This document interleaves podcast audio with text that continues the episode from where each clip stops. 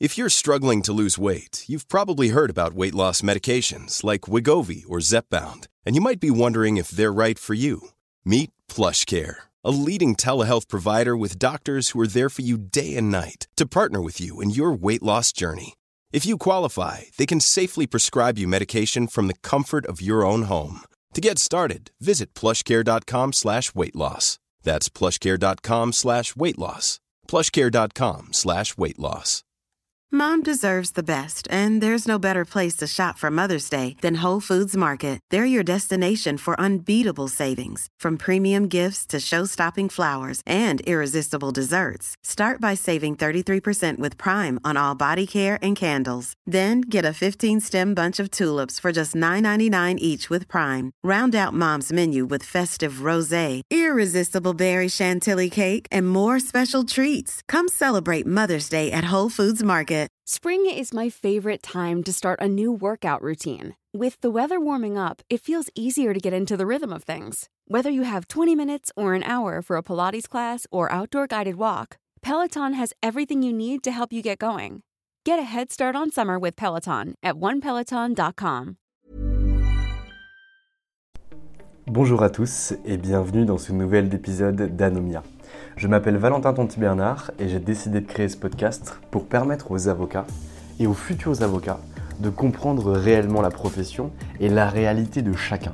Car il existe autant de façons d'exercer la profession qu'il existe d'avocats en France. Aujourd'hui, j'ai le grand plaisir de recevoir Adrien Perrault. Adrien Perrault est un avocat extraordinaire de par sa spécialisation, de par sa qualité et de par son histoire. Je ne vous en dis pas plus et je vous laisse découvrir ma conversation avec Adrien. Je vous demanderai, s'il vous plaît, de pouvoir aller liker notre podcast, le partager à un plus grand nombre de personnes et de mettre 5 étoiles sur Apple Podcast. Bonne écoute Eh bien écoute, euh, bonjour Adrien Perrault, je suis ravi de te recevoir chez moi et que tu aies fait l'effort de venir jusque dans le 17e arrondissement. Bonjour Adrien. Bonjour Valentin. Écoute, aujourd'hui, on va parler un petit peu de toi, on va parler de tes perspectives, de ce que tu fais dans ta vie d'avocat et de ce que tu ressens, comment tu as développé ton cabinet d'avocat, mais on va commencer par le début. Qu'est-ce que tu as fait comme étude et pourquoi tu es devenu avocat? Ah, vaste question. Euh, j'ai, hum, j'ai commencé en fait pas par les études de droit, mais après mon lycée, je me suis inscrit en classe préparatoire HEC. Euh, à l'époque, j'étais encore euh, assez jeune, j'avais pas forcément d'idée euh, très précise de ce que je voulais faire, mais j'avais au lycée un bon dossier, j'étais un bon étudiant. Donc la prépa était un peu la voie naturelle et prestigieuse à ce, moment-là. Donc je me suis inscrit en, classe prépa, à l'époque à Janson de Sailly. Et donc je suis arrivé à, Paris, parce qu'avant j'étais pas à Paris, j'habitais à côté de Fontainebleau.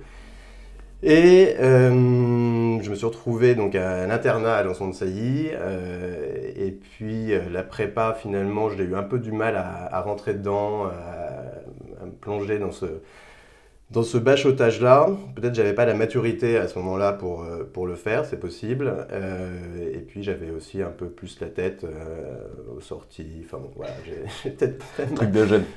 ma crise, ma crise d'adolescence pas forcément au bon moment. Ce qui fait que je à la fin de l'année, j'ai été renvoyé de Janson de Sailly. Mais comme je suis pas quelqu'un qui abandonne, j'ai trouvé une autre prépa qui était à Melun, qui s'appelait le lycée Jacques Amiot. Donc j'ai quand même continué en prépa. Et puis, euh, je me suis pris donc une petite claque hein, quand même de se faire virer, ça m'était jamais Mmh. arrivé.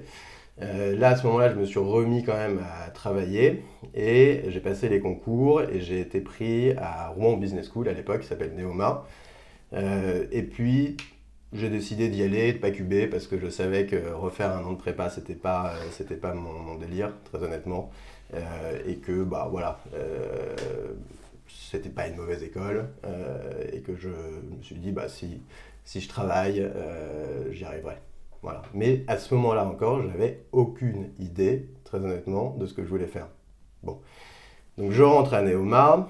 Euh, là, je recommence à sortir, à, à profiter, à faire la fête. Mais j'avais un peu plus mûri quand même. Donc je me suis dit, bon, il faut quand même, il faut quand même travailler, avoir des bons résultats, avoir un bon classement. De ce classement déterminerait ma- le, le séjour à l'étranger que je pouvais faire. Et voilà. Donc euh, j'ai été, euh, j'ai fait une première année qui était une bonne première année. Ça m'a permis après de partir à Boston étudier pendant six mois, donc ça c'était une, bonne chose. Mais toujours il y avait quelque chose, je me disais, voilà, la finance m'intéressait parce que j'ai toujours bien aimé les maths et que, que c'était peut-être là où j'avais plus de facilité, donc voilà. Mais je me voyais pas travailler et consacrer ma vie à ça. Euh, je ne me voyais pas non plus consacrer ma vie au marketing, aux ressources humaines, enfin tous les métiers en fait qu'on nous proposait à l'époque en sortant d'école de commerce. Ça pouvait m'intéresser, mais je ne me voyais pas faire ça. Bon.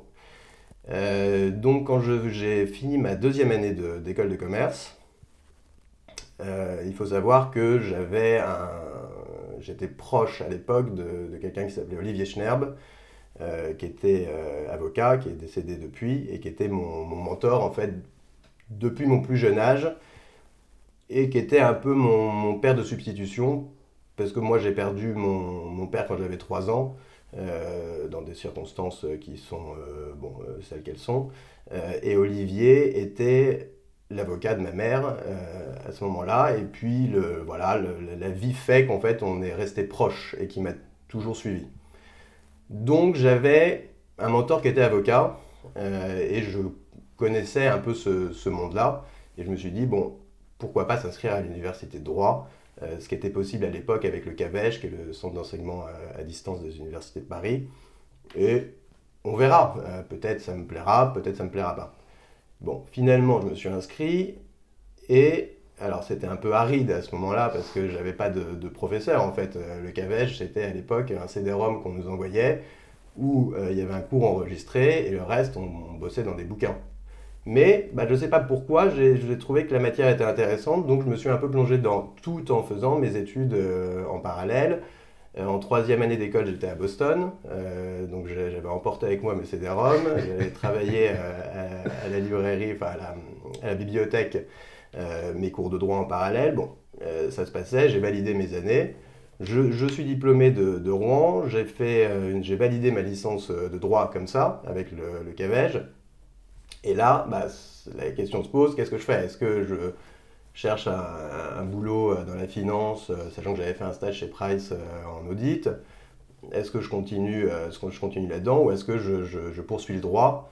Voilà, bon, comme j'étais encore assez jeune à l'époque, je me dis bah on va tenter, on va, on va continuer le, droit. Donc là je m'inscris à, la fois à la Sorbonne et à SAS. Euh, la Sorbonne, j'attends encore une réponse de leur part euh, après. Ils n'ont jamais répondu, ni oui ni non. C'est-à-dire que je ne sais pas où est passé mon dossier à la Sorbonne, mais en tout cas, je n'ai jamais eu de réponse de la Sorbonne. Bon, alors Assas a bien voulu de moi, donc je m'inscris en M1 droit des affaires à, Assas. Et Bon, alors pour moi, c'était complètement nouveau l'université. Je ne savais pas vraiment comment ça fonctionnait. Je sortais d'école de commerce où c'était euh, bah, c'était quand même assez cool. Il euh, fallait travailler, mais c'était pas non plus euh, terrible. Et donc, je me retrouve avec des, des chargés de TD très, très sympas. Et alors, je me souviens, on avait des galops à l'époque. J'imagine que ça existe toujours. Galop d'essai, ouais. Voilà. Et mes deux premières notes en galop, c'était 7 sur 20 et 8 sur 20. Et alors là, je me suis dit, merde, ça se trouve, j'ai fait une connerie, ça se trouve, c'est pas pour moi ce, truc, euh, c'est pas possible. Enfin, encore une claque, euh, je me dis, c'est pas possible, quoi. Et là, je suis devenu, à partir de là, euh, boulimique de droit.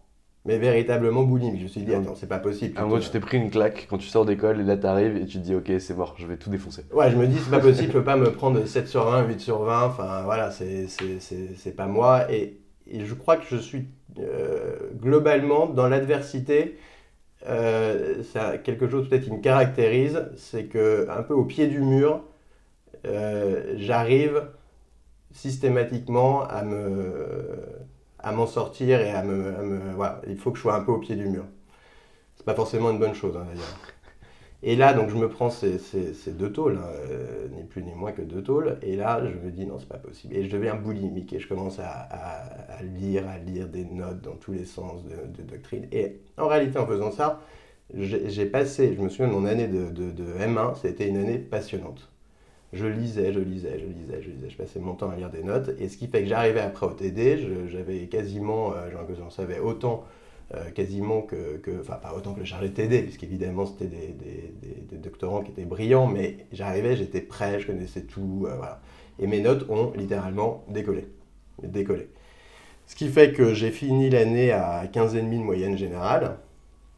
Je partais quand même de 7 et 8 sur 20. et je finis l'année à 15,5 de moyenne global. T'as doublé ta valo. Comment T'as doublé ta valo. C'est ça, j'ai complètement doublé ma valo en, en, six mois. Donc c'était extraordinaire. Et alors, euh, et j'arrive donc à la fin de l'année avec cette, cette, euh, cette, mention, euh, cette mention bien, qui me permet d'intégrer le magistère de, du professeur Germain à l'époque. maintenant, c'est Louis Davout qui, qui, dirige le, le, magistère. Donc, je fais le DJCE.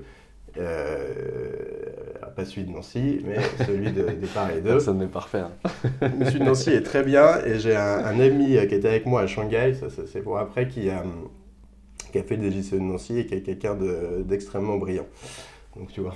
Je sais, que je, sais que, c'est une très bonne formation euh, Nancy. Euh, donc voilà, donc je me trouve, retrouve au magistère. Pareil, ça se passe plutôt bien. On fait le, le mois à Montpellier, bon, sympa. Euh, et alors à ce moment-là, euh, donc j'intègre en parallèle, j'avais intégré le FB euh, après le M1, bon, sans, trop de difficultés, voilà.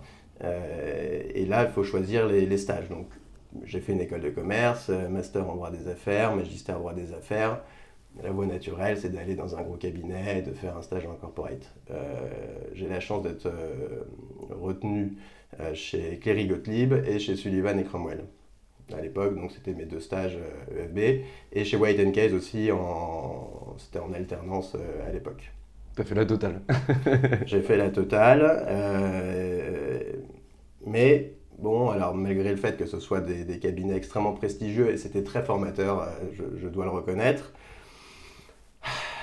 je me, pareil, je n'arrivais pas à me projeter euh, dans, dans, dans, ce monde-là. Avec, euh, c'était pas, c'était pas mon truc. Et, euh, et, je sais à ce moment-là que Gide avait des bureaux un peu partout dans le monde, notamment en Chine, et proposait des VIE. alors après le magistère, tu as la possibilité de faire un LLM aux États-Unis, de partir à l'étranger. Bon, ça, ça me, ça me plaisait de partir à l'étranger, mais refaire une année d'études encore. Euh, c'est pour 50 000.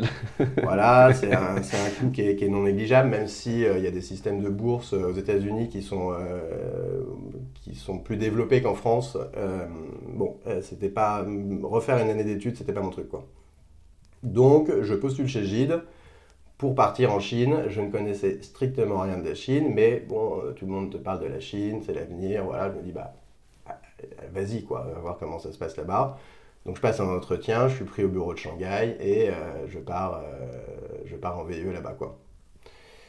Euh, mais sans savoir à quoi m'attendre. Hein. Enfin, je pars à l'autre bout du monde. Bon, en pleine crise. En plus, on était en 2008, donc c'était vraiment la crise.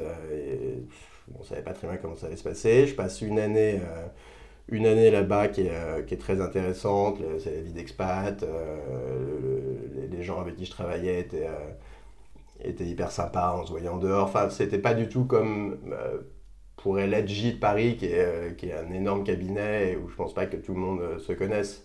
Donc là, on a vraiment lié des, voilà, des relations qui étaient, qui étaient même plus personnelles. Et c'était assez, assez agréable en fait de, de faire ça. Mais il y avait toujours un, truc qui me, travaillait. Je me disais, c'est pas ma vie encore ça. Donc, euh, il y avait toujours Olivier Schnerb, j'en reviens à, Olivier, qui était, qui était mon mentor et qui lui était pénaliste. Et, je me dis, c'est pas, faut, faut, faut, que je revienne à Paris en fait, et je vais aller travailler avec, euh, avec Olivier, je vais aller faire du pénal. tu vois, c'est un parcours qui est, qui, est, particulier. Hein. Et alors en fait, donc je reviens, euh, je reviens à Paris, je vais travailler avec Olivier, je vais faire du pénal. Euh, je pense, c'est pour ça, ce que je disais peut-être avant qu'on commence, il y a des choses assez, assez personnelles dont j'ai pas vraiment, euh, enfin dont j'ai jamais parlé à part ceux qui me connaissent, mais hum, la vie fait que j'ai été marqué par le pénal euh, de manière personnelle. Voilà. Euh, je ne veux pas rentrer dans les détails, mais j'avais besoin, euh, je pense, d'aller voir par moi-même comment ça fonctionnait. je pense que souvent le pénal, on, le choisit pour des raisons personnelles assez profondes qui sont différentes selon les, pénalistes. Hein. mais voilà, moi j'avais besoin quand même d'aller faire du pénal, d'aller me frotter à ça, d'aller me frotter à des magistrats et de, voir de l'intérieur comment ça fonctionnait. Donc, et sinon, je, pense qu'il m'aurait manqué quelque chose et je serais pas allé au bout des choses. Donc j'ai fait du, pénal, mais je, je, me suis toujours dit que c'était pas non plus ma vie en fait, mais il fallait que je, fallait que je le fasse à un moment et que, et que j'y aille. Donc j'ai fait ça. J'ai travaillé avec Olivier qui m'a pris sous son aile. J'ai passé le concours de la conférence du stage. J'ai raté. Euh, fait je crois que j'avais fait un bon premier tour et je me suis lamentablement planté au deuxième tour. Euh, bon, bah voilà, c'est comme ça, c'est le destin. Euh, c'est pas très grave. Euh, et puis j'avais en plus, euh, enfin, c'était compliqué à cette époque-là, j'avais un poids. Mon, Olivier avait été premier secrétaire de la conférence, mon père avait été secrétaire de la conférence. une anecdote que je te raconte, c'est quand j'ai prêté serment, tu es reçu dans la bibliothèque de l'ordre. Et à ce moment-là, il y avait des, candidats au bâtonnat qui nous recevaient aussi, euh, qui nous serraient à la pince. Et il y en a un, c'était pas d'ailleurs le candidat, c'était un membre de son équipe, qui m'a dit bon retour parmi nous. Et ça, je ne l'invente pas. Je suis arrivé, donc moi, Adrien Perrault, inconnu au bataillon, le type me dit bon retour parmi nous. Et en fait, il parlait de mon père qui était décédé 30 euh, ans avant. Et j'ai rien dit, j'ai souri, comme un idiot. Voilà. Donc j'avais quand même ce, poids-là.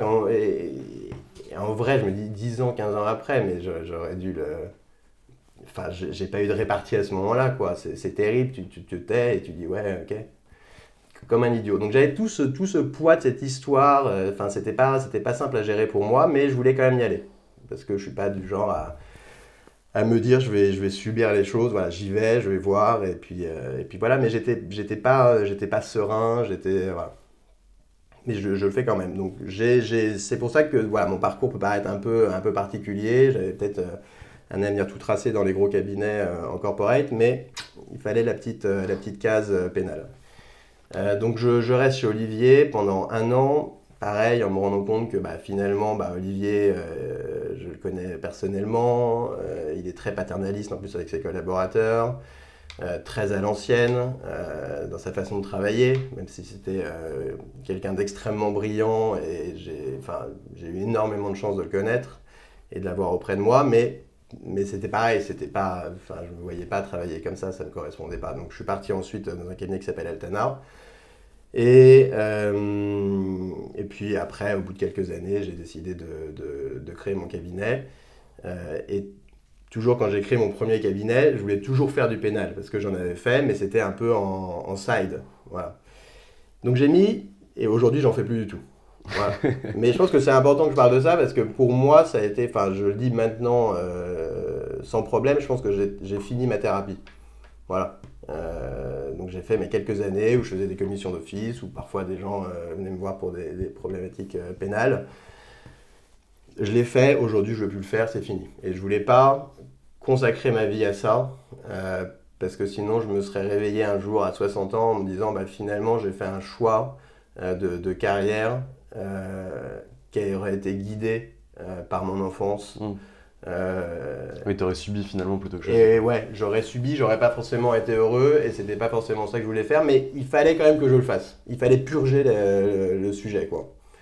Donc aujourd'hui, il est complètement purgé. Et il ne faut pas m'appeler si on a un dossier, euh, si on a un dossier pénal. Je pense qu'il y a des avocats qui font ça. Tu prescriras à un autre avocat que mieux. C'est ça.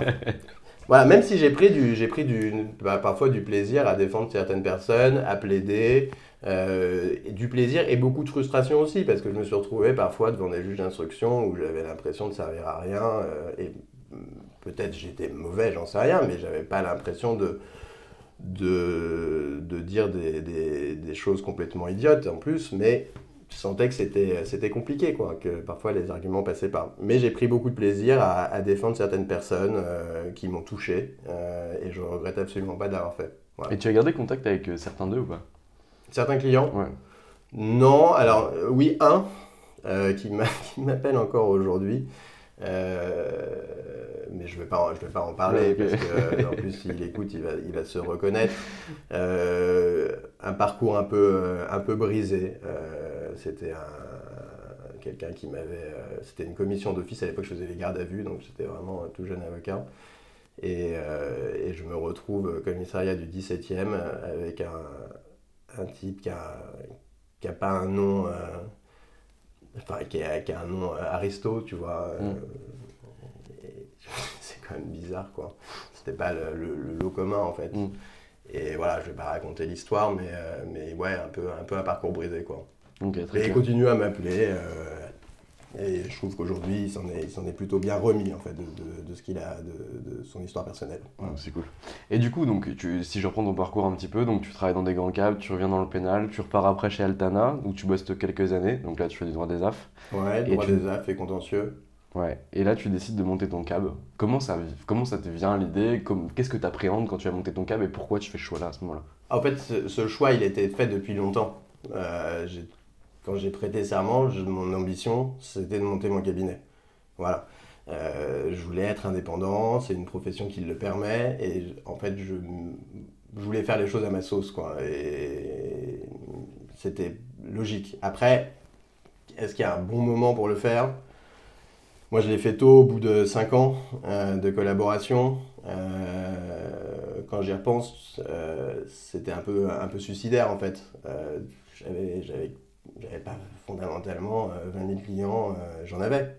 Mais Enfin, c'était pas. Euh, c'était pas la Franchement, quand j'y repense, je me dis, mais en fait, c'était n'importe quoi d'avoir, d'avoir fait ça et de s'être lancé. Parce, que, parce qu'il faut aller chercher des clients, parce que tu es, un gamin, en fait, après 50 collabs. est-ce que les gens vont te faire confiance Enfin, c'est compliqué, surtout que le premier cabinet, on avait dit, on fait que du contentieux. Donc euh, les gens vont te confier des, dossiers où il peut y avoir des enjeux importants, des enjeux financiers, des enjeux personnels.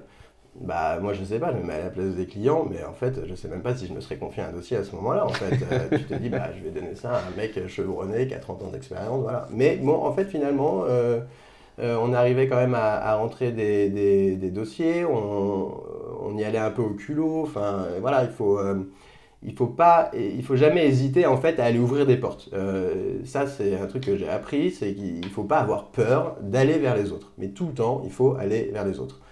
Euh, tu peux te prendre 10, euh, 10 bâches potentielles, et bah c'est pas grave. L'air 11e, ça va peut-être fonctionner. Tu vas rencontrer quelqu'un qui te fait confiance, et puis ensuite c'est l'effet boule de neige, et, et, voilà. Mais il faut jamais, jamais, et je pense que dans aucun domaine, il faut jamais avoir peur d'aller vers les autres. C'est pour moi hyper, hyper important. Donc, euh, donc voilà, donc je me suis jeté dans le vide, j'avais un peu de trésor de côté. Je me suis dit, bon, bah voilà, je, je, suis jeune, de toute façon, bah, dans le pire des cas, euh, je, une collab. je, me remettrai, je trouverai une collab, euh, voilà. Mais les, premiers, les premiers clients qu'on avait, ce n'était pas, pas des clients ultra, ultra prestigieux. donc voilà, j'avais un comptable dans, la région centre qui m'envoyait des, des, dossiers de, type là-bas. J'avais défendu même un, plombier euh, qui était dans la région de, Blois, euh, et, finalement ça s'est avéré être un dossier euh, assez, important. voilà, donc tu vois, au début tu, tu, prends des dossiers et, qui, et, qui, peuvent être techniquement en plus très intéressants, et tu apprends comme ça. Voilà. Et donc ça c'était le, premier cabinet, voilà, donc je dis, je me suis lancé, on est, alors en plus, bon, c'est vrai que je me suis associé avec un avocat qui était, qui était plus âgé que moi, euh, sans être beaucoup plus âgé que moi, que j'avais rencontré chez, chez Altana. Puis de, fil en aiguille, on a rencontré, euh, alors il y a Laetitia Avia qui nous a rejoint, qui était elle chez euh, Darrois, qui avait entendu parler de, la création de notre cabinet. Et pareil, quand j'y repense, je me dis, on était, on était un peu fous, quoi. On la, on la connaissait ni d'Ève ni d'Adam. On l'a vu une fois, on l'a vu deux fois, on l'a vu trois fois. moi, j'ai alors aujourd'hui, elle, fait un peu la, une là, ces, derniers, jours, mais moi j'ai vu, euh, j'ai vu en Laetitia, j'ai vu une, fille qui était pleine d'énergie, euh, qui était intelligente, euh, qui, avait aussi ses, enfin moi j'ai trouvé qu'elle avait ses fragilités, ça m'a parlé en fait. Je me suis dit ok, on, se tape dans la main, on y va quoi. Et, c'était, et quand tu repenses, tu te dis c'est délirant en fait de, de faire ça, tu la, tu la connais pas. Euh, et puis après, on a une quatrième associée qui est, qui est venue. Euh, voilà, peut-être on a voulu un peu aller un peu plus vite que la musique. Euh, et bon, finalement, pour diverses raisons que je ne vais pas évoquer là, parce mmh. que ça ne regarde que nous, en fait, on s'est séparés.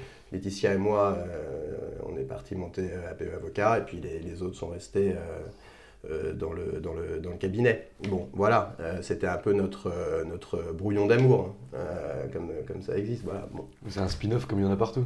oui, c'est ça. Bon, c'est vrai que c'est. il, faut, il faut en tirer des, des enseignements aussi.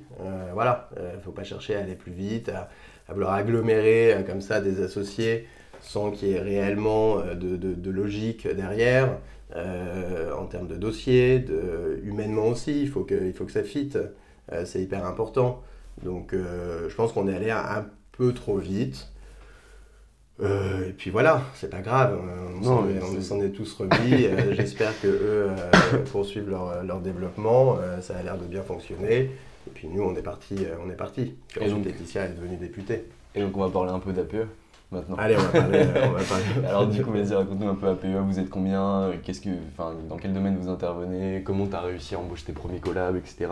Alors, comment, euh, dans quel domaine on intervient? Donc, ce que je te disais, c'est que le premier cabinet, on était très contentieux. Ouais. Euh, et puis finalement, moi j'avais déjà eu une expérience en corporate, euh, j'avais des clients qui, qui montaient des boîtes à ce moment-là.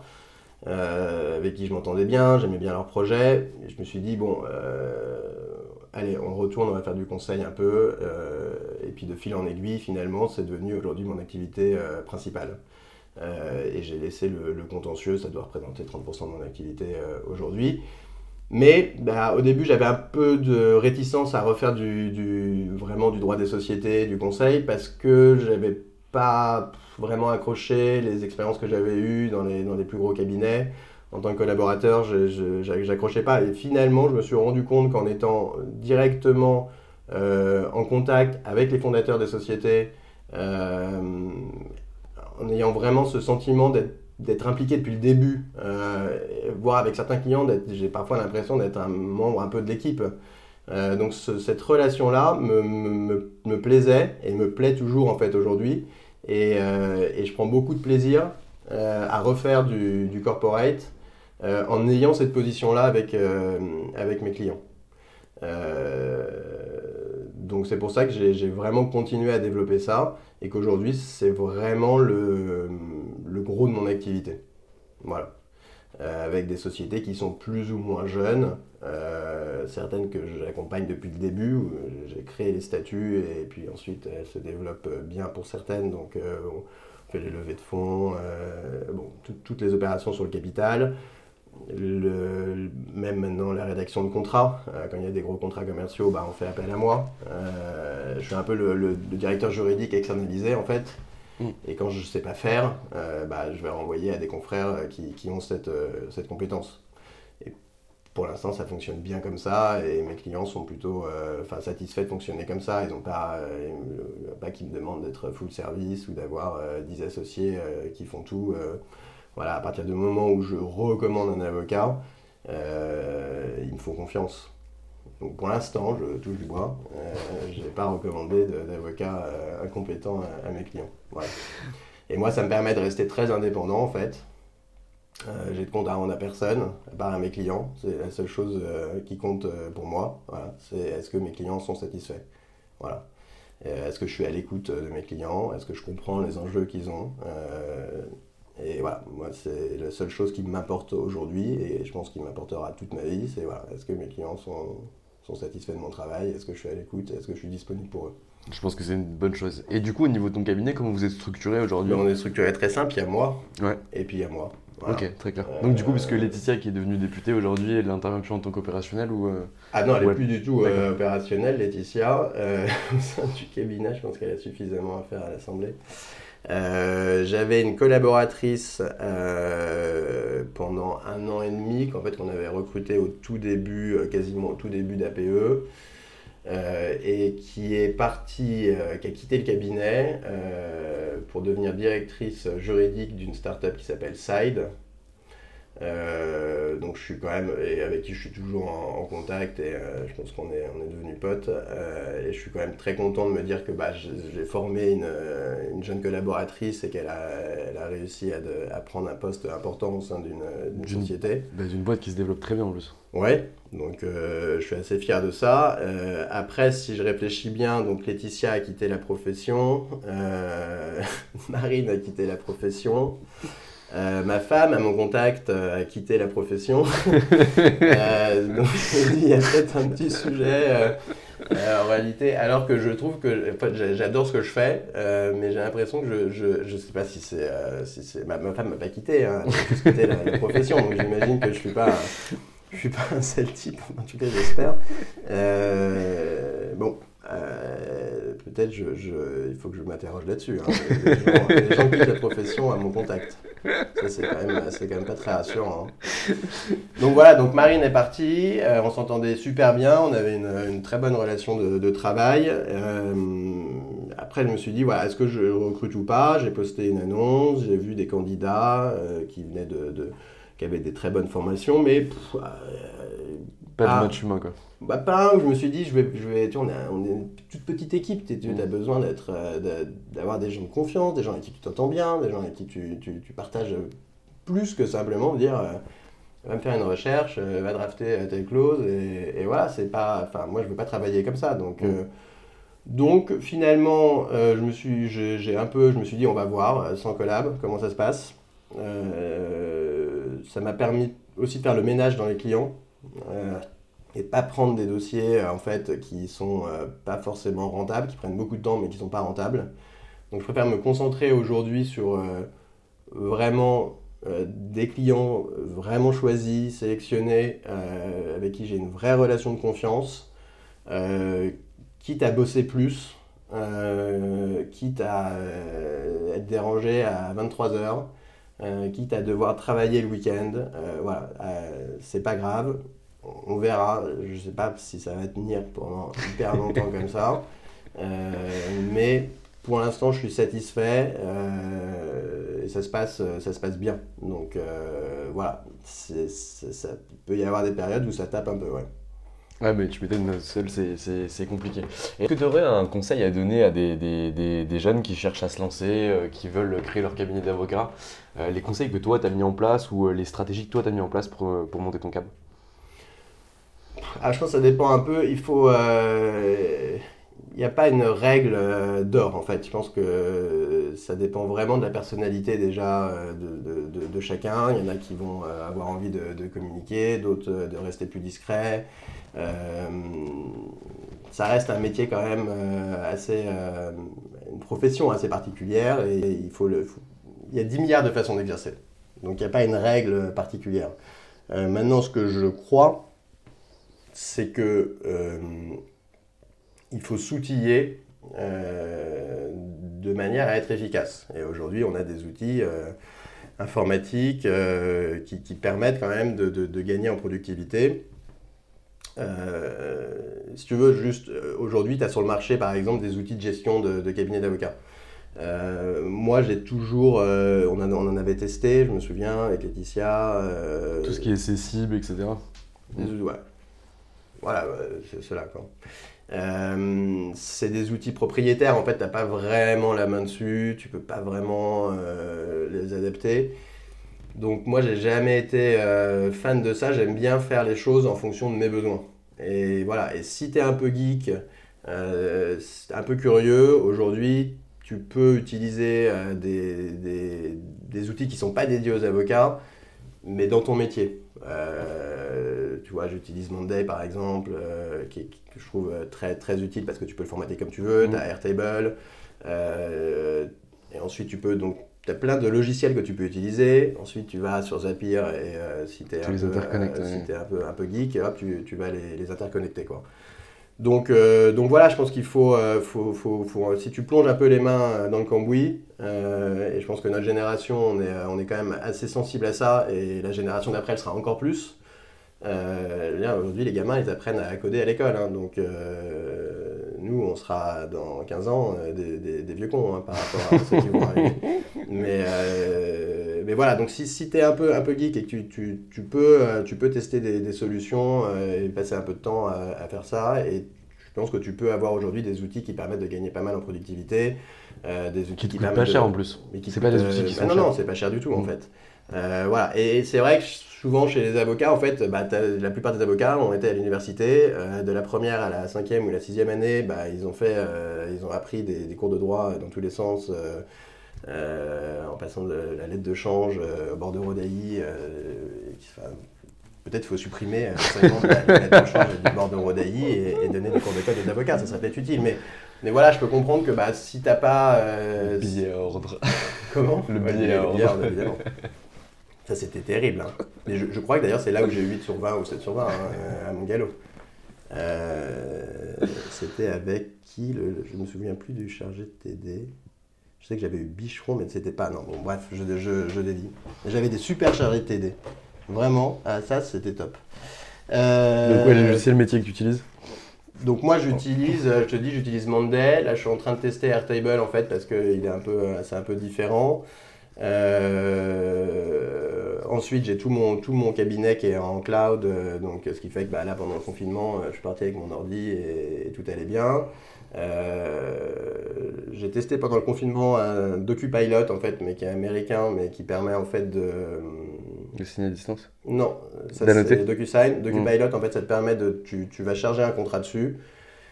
Et des contrats qui sont un peu standards, en fait, tu vas juste euh, les, mettre des variables, et ce qui permet ensuite de, remplir. Euh, et ça peut être utile en fait pour mes clients. Euh, à partir du moment où on a réussi à faire une trame de, de, contrats assez complexe, bah de, le déployer ensuite après à l'infini, juste en remplissant les variables qui, qui, peuvent exister dans le contrat. Donc ça c'est pareil, mais voilà, il faut un peu se plonger dedans. Et, euh, et là, j'ai profité aussi du confinement pour suivre un cours en ligne qui s'appelle Computer Science for Lawyers, qui euh, Enfin, qui te coûte en fait 100 dollars, donc c'est pareil, c'est pas cher, et c'est, tu as 10 cours en fait qui sont mis en place par euh, Harvard, donc des profs de computer science, et tu vas apprendre la crypto, le, le, code, enfin voilà, c'est plutôt pas mal fait, et, et j'encourage tous ceux qui, qui, vont écouter, je sais pas combien ils sont ce podcast, Des millions. à, suivre, à suivre ces cours, parce que c'est, en fait c'est pas si simple, je me suis inscrit au cours en pensant que c'était un peu genre cool et tu as, des assignments à faire à la fin de chaque euh, vidéo. Euh, et honnêtement, euh, il y en a où j'ai passé 3, 4, voire 5 heures pour vraiment répondre aux questions. Donc pareil, il faut être un peu sensible à ça et un peu mm. geek, mais c'est hyper intéressant.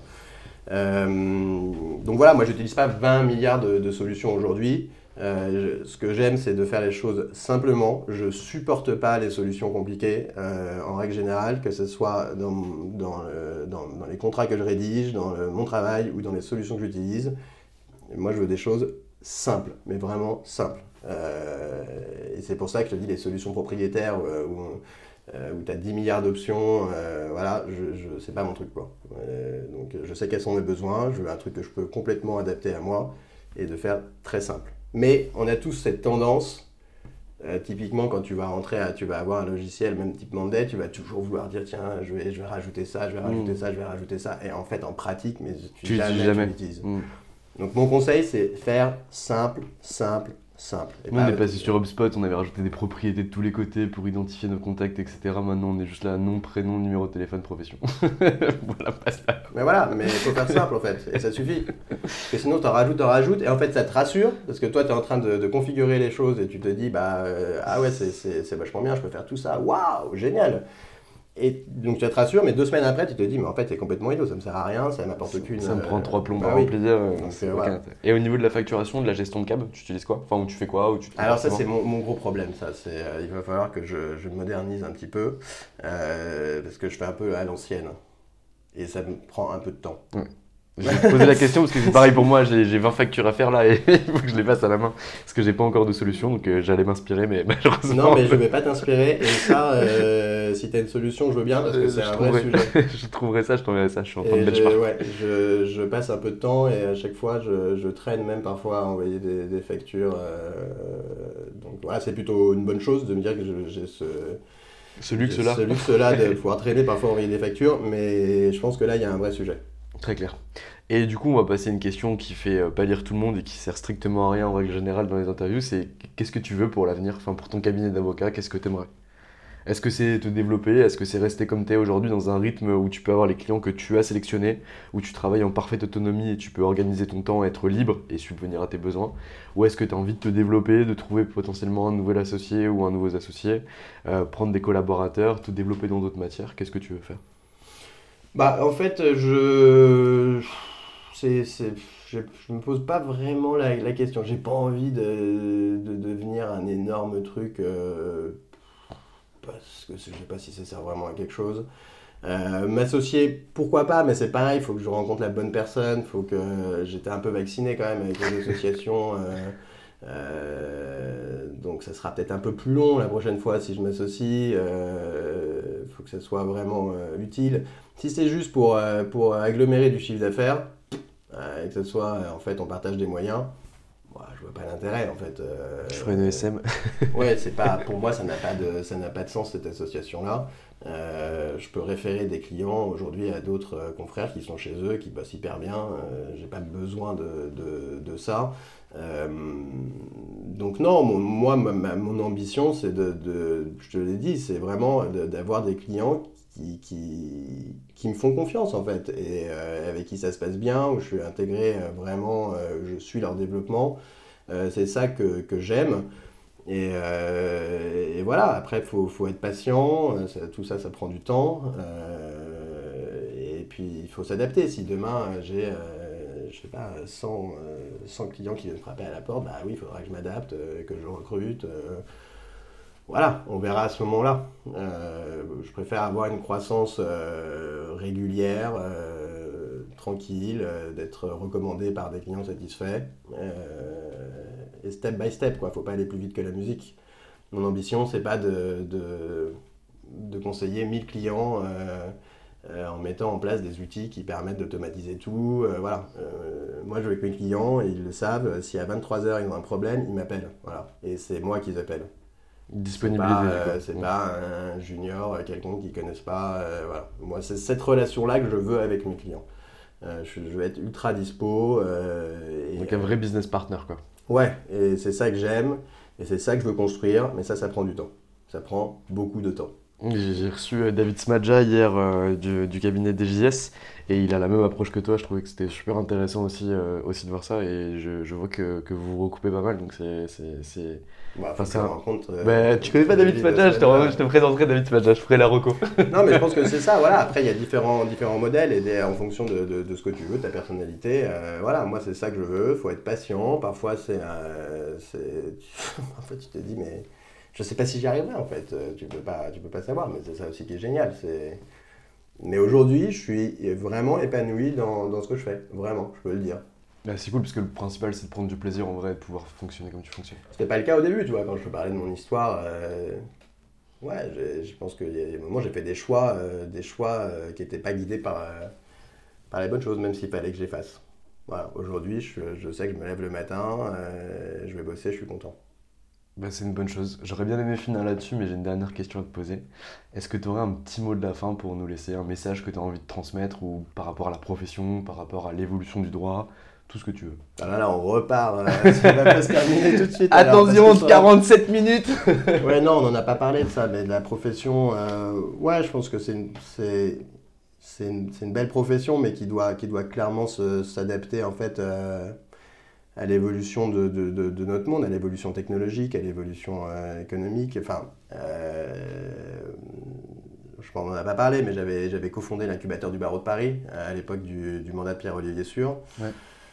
Euh, l'idée, c'était vraiment, à ce moment-là, on ne parlait pas vraiment encore de legal tech en France, mais il y avait eu la réforme sur les alternatives business structure en Angleterre. Avant encore en Australie, ils avaient aussi réformé, il y avait des cabinets qui étaient cotés en bourse là-bas, donc euh, moi c'était un truc que je suivais euh, dans mon coin en fait, hein, tout seul. Euh, et puis bah, finalement Pierre-Olivier a, accepté qu'on crée cette structure qui était en fait un, think tank, c'était pas vraiment un incubateur. Hein. Moi je, pense que le nom a été un peu mal, un peu mal choisi parce que l'idée c'était pas d'accompagner des projets à ce moment-là, c'était vraiment de, regrouper des, des, personnes de tous horizons pour réfléchir en fait à l'avenir de la profession et comment on devait la restructurer. Euh, donc on avait une super équipe, on a fait des très belles conférences, euh, on en avait fait la première au NUMA, on avait fait une au hub de la BPI, on avait invité des personnes des États-Unis, euh, du Canada, des Anglais, des Belges, enfin je veux dire c'était... franchement c'était top. et finalement, bah, ça a débouché sur pas grand-chose. donc moi mon grand sujet c'était l'ouverture du capital des cabinets d'avocats. Euh, de dire qu'aujourd'hui on peut plus juste rester en, silo, euh, les avocats d'à côté, et puis d'autres expertises en fait qui restent chacune dans leur coin. Je pense que le, droit, le, droit c'est un peu un réceptacle quand même de, beaucoup de, sciences et, de savoir. Donc le, droit collabore en fait avec d'autres univers. Euh, c'est pour ça que c'est surprenant en fait que l'avocat reste un peu dans, sa tour d'ivoire. Euh, il faut l'avocat doit s'ouvrir complètement. Et alors quand tu dis ouverture du capital, tu vas tout de suite penser à des fonds d'investissement qui vont rentrer. Mais euh, c'est pas forcément ça. Ça peut juste vouloir dire la possibilité de s'associer avec d'autres que des avocats. J'avais à chaque fois cet exemple d'un cabinet anglais que les Anglais maintenant peuvent hein, s'associer avec des, personnes qui ne sont pas avocats dans le cas des ABS. Euh, c'était un cabinet qui était à l'origine spécialisé en, diffamation, euh, en droit de la presse. Et avec la réforme des ABS, ils ont eu l'intelligence d'élargir et de recruter des associés qui étaient des spécialistes de la irréputation, par exemple. Euh, donc pas du tout des avocats. Et en fait, ils ont créé cette structure qui est dédié à la réputation, à la presse, euh, et voilà. Et il y a des avocats et des spécialistes de la réputation, tout ça. Et tous, tous, tous ces gens-là collaborent et ça crée une véritable richesse pour les clients, en fait, qui, eux, vont s'adresser en fait, à un panel d'experts utiles dans le domaine qui, vont, euh, qui va les intéresser. Alors que nous, en France, on a ouvert, mais uniquement pour les professions juridiques avec les, systèmes des SEP et, c'est tout. Voilà, euh, moi je ne suis pas certain que ce soit euh, la meilleure solution. Donc bref, on avait réfléchi à tout ça. Euh, il y a toutes les questions sur l'apport d'affaires par exemple. et bon, c'est pareil, c'est un secret de polichinelle. je suis sûr qu'il y a, enfin, je suis sûr, c'est que tout le monde fait de l'apport d'affaires. Tout le monde fait de l'apport d'affaires. Donc on va le déguiser. il y a eu un, un, avocat qui, était, qui avait fait un rapport il y a quelques années au Conseil de l'ordre moi j'ai lu son rapport, il est limpide, euh, en disant, bah, euh, à minima, au moins, faisons de l'apport d'affaires entre, entre confrères. ce, rapport est resté lettre morte. Euh, en fait, c'est ça que j'ai un peu du mal à comprendre, c'est qu'il y a beaucoup de, sujets comme ça qui sont des sujets de bon sens, où ça n'avance pas. Et j'ai l'impression qu'on dit on réfléchit, on réfléchit, on réfléchit, on réfléchit, on réfléchit. Enfin, il y a un moment, il faut quand même agir et pas avoir peur d'agir. Et c'est pour ça que j'ai une petite frustration quand même avec euh, cet incubateur, parce que je me dis, on avait réussi à créer une, euh, belle équipe, à réunir des gens euh, vraiment brillants autour de nous.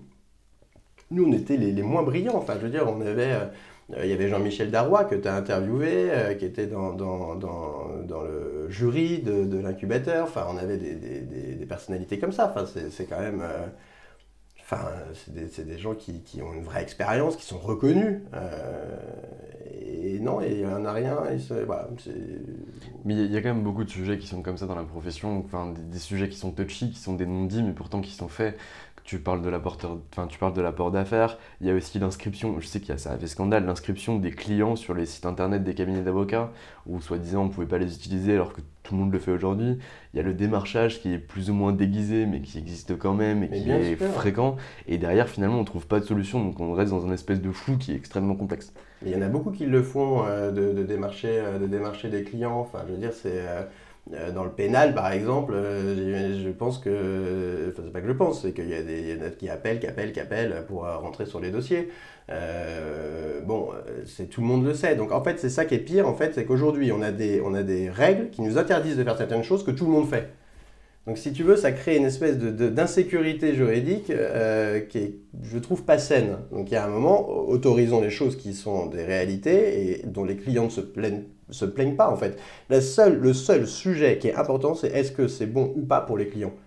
Il n'y a pas d'autre sujet en fait, c'est les clients, les clients, les clients. Le reste, ça n'a pas euh, d'importance, à, mes yeux en tout cas. Euh, donc les règles de conflit d'intérêts, évidemment, ça c'est euh, hyper important, ça c'est un socle de notre profession, notre, ça c'est un socle d'indépendance, de, de, jugement, ça mmh. c'est évidemment important. Mais d'ouvrir le capital, évidemment, il faut l'encadrer, c'est euh, une bonne chose. De, rémunérer euh, l'apport d'affaires, c'est une bonne chose. Enfin, Aujourd'hui, on vit sur des règles qui sont des règles héritées de l'époque napoléonienne, où à l'époque, l'avocat était un grand bourgeois et on l'honorait ou pas. Et c'était pas grave, parce que l'avocat, il avait une autre fortune personnelle à côté. Mais aujourd'hui, euh, moi je suis désolé, mais on vit de notre métier. Enfin, à la fin du mois, il faut bien que je sois payé pour euh, me loger, pour euh, me nourrir, euh, pour partir en vacances. Enfin, je veux dire, ça reste une activité économique. Donc évidemment, il ne faut pas que ça devienne non plus une activité comme une autre, mais il y a des limites. il y a, des, changements à faire. Un autre exemple que je trouve, mais pareil, ça, je ne comprends pas pourquoi ça ne change pas. Parfois, même les sociétés sont mieux protégées que les cabinets d'avocats. Et c'est le cas, par exemple, avec toutes les règles sur les ruptures brutales des relations commerciales établies. Et cette règle ne s'applique pas pour les avocats. Parce que le droit commercial ne s'applique pas aux avocats.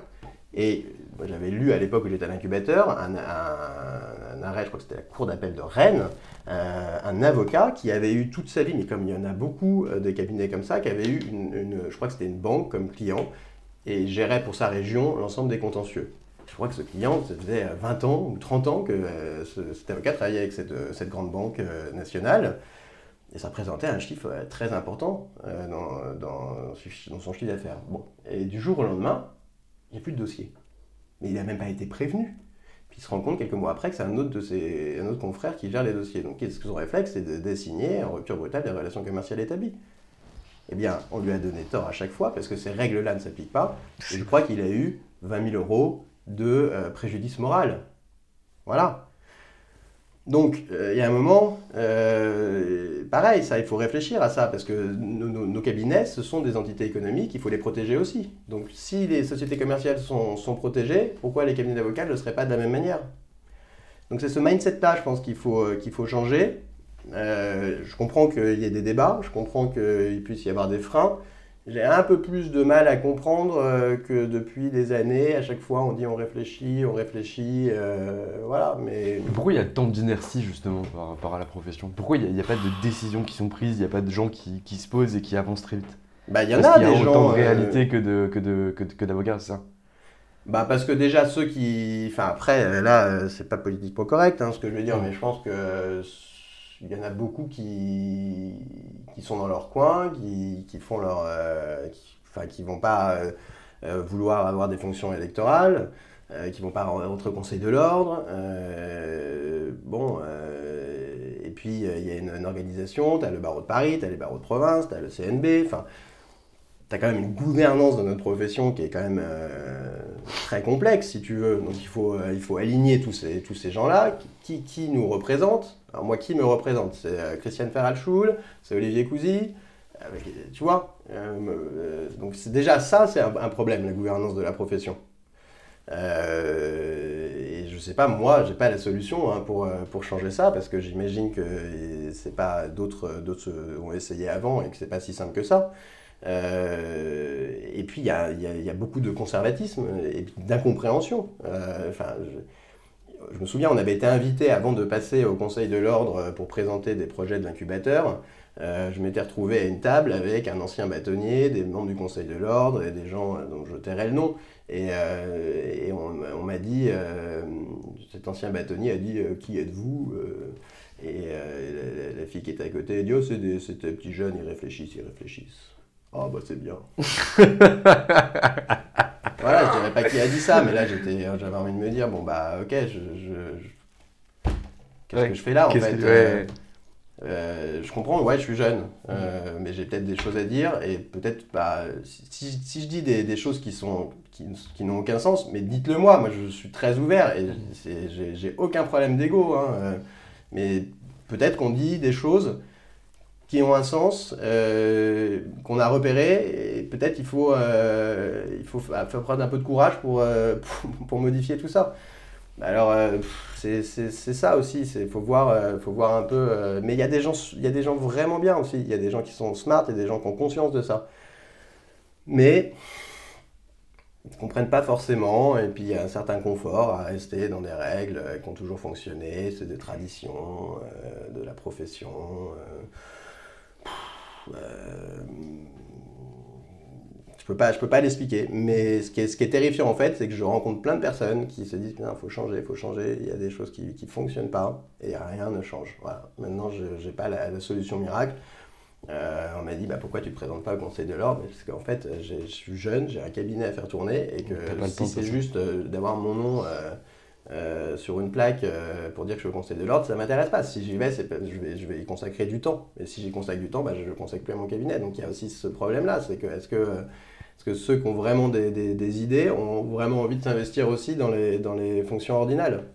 Euh, et quand bien même ils le seraient, est-ce qu'ils ont le pouvoir de, changer les choses euh, à, ce moment-là?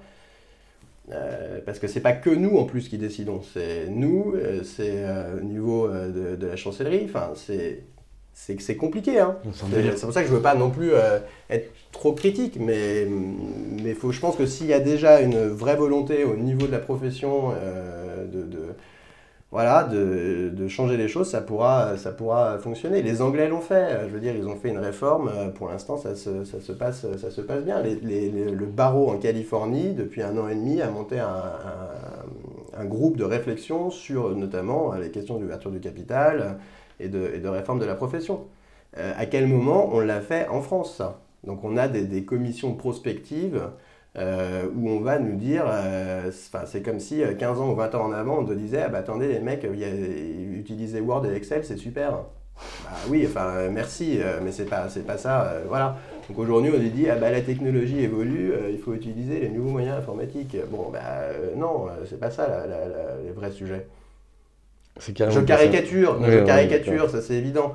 Mais c'est un peu l'impression que, que j'ai. Voilà.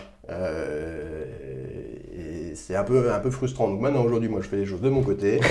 Euh, voilà. Euh, si, si, je peux être utile, euh, je, moi, je veux bien le réfléchir, et, enfin, pas réfléchir, mais contribuer et donner des idées. mais ouais, il y a, y, a, y a un vrai sujet. Et j'ai moi, ma crainte, c'était quand on a créé l'incubateur, je voulais pas qu'on se dise dans 10 ans, ah bah c'est trop tard, on a encore pris le, le train, euh, le train en cours de route et euh, les Américains, les Anglais, ils, sont, ils vont plus vite que nous. Bah ouais, mais bon, il y a un moment quand il y a des opportunités, il faut les saisir, il faut avoir du courage et, euh, voilà, il faut pas avoir peur non plus. Quoi. Il faut, prendre les vraies décisions. Voilà, donc, donc ça c'est un vrai, c'est un vrai, un vrai sujet, mais, mais on est en France, les gens sont contestataires, c'est comme ça, c'est pas que dans notre profession, les gens ont peur du changement. Euh, et, parfois, on est même surpris, il y a des, entreprises, euh, on a l'impression des entreprises technologiques qui sont à la pointe, ou parfois, bah, pour faire changer d'avis les ingénieurs qui sont là depuis 20 euh, ou 30 ans, bah, c'est compliqué aussi. Donc, c'est pas que propre à, la profession d'avocat. Faire changer les mentalités, faire changer les choses, faire changer le mindset, c'est hyper compliqué. Et il y a des gens qui sont d'ailleurs spécialisés là-dedans. Il y a des cabinets de, de conseil qui sont spécialisés là-dedans peut-être ça serait bien de, dépenser un peu d'argent pour euh, être accompagné par ces, gens-là qui sont des spécialistes, plutôt que de, dépenser pour... Euh, euh Aller trouver un truc sale. pour, d'autres choses. Bon, voilà, même si ça peut être utile. Clair. Bon bah écoute Adrien, j'ai déjà pris beaucoup de ton temps aujourd'hui tu vas aller travailler et euh, moi aussi je vais aller travailler. En tout cas je te remercie d'avoir été présent. Est-ce que tu veux nous laisser tes coordonnées pour qu'on puisse t'appeler, soit pour postuler en tant que collab, soit parce qu'on est client et qu'on a trouvé que ton discours était ouf ou autre chose euh, bah, Vous pouvez me contacter par euh, mail, adrien avec un a, point, Perrault, p e 2 r o t ape du milieu avocat et euh, normalement, je réponds à tous mes mails euh, euh, de manière assez, assez rapide. voilà. Nickel. Bah écoute, je te remercie en tout cas et puis merci pour le temps que tu m'as accordé. Bah merci Valentin pour cette interview. Et voilà, c'est fini pour aujourd'hui. On se retrouve jeudi prochain pour un nouvel épisode exceptionnel. Bonne semaine à tous.